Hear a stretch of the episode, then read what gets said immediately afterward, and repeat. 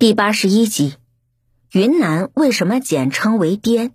是因为云南有滇池吗？云南省之所以简称滇，是因为古代这里有一个滇国。公元前三世纪初，楚将庄乔率兵来到滇池旁的渡口，聚集自己的部众，自立为国，做了滇中之王。因为紧邻滇池，自号滇国。滇池名称得来有两种说法，一种说法认为滇池位于高原上，湖水从高处流出来，好像在倒流一般，似乎颠倒了过来，故名滇池。滇就是颠转换过来的。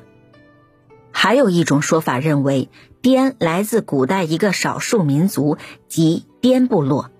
这个部落世代居住在滇池边上。所以周围的地名都带有“滇”字。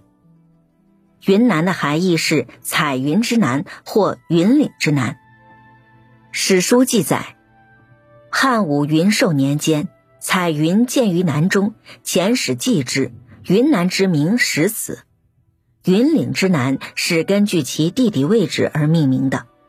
辞海中说，云南就是因为其地处云岭之南而得名。元代，忽必烈曾派军队征服大理国，并正式建立云南行省。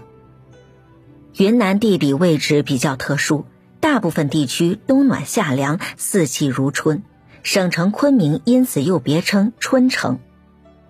云南省除了动植物资源丰富外，给人最深印象的是少数民族众多。这里生活着二十六个少数民族，是我国少数民族种类最多的省份。傣族的泼水节、傈僳族的刀竿节，还有原始而神秘的泸沽湖畔的摩梭族等，无不引起人们的好奇。为什么云南有这么多少数民族呢？首先是因为当地相对稳定的自然环境，造就了一个与世隔绝的世外桃源。这些古代的民族由于交通不便，外来因素影响很小，所以千百年来保持了自身特色。这里古代就是一个少数民族众多的地方，当时各个部族被称为夷，统称西南夷。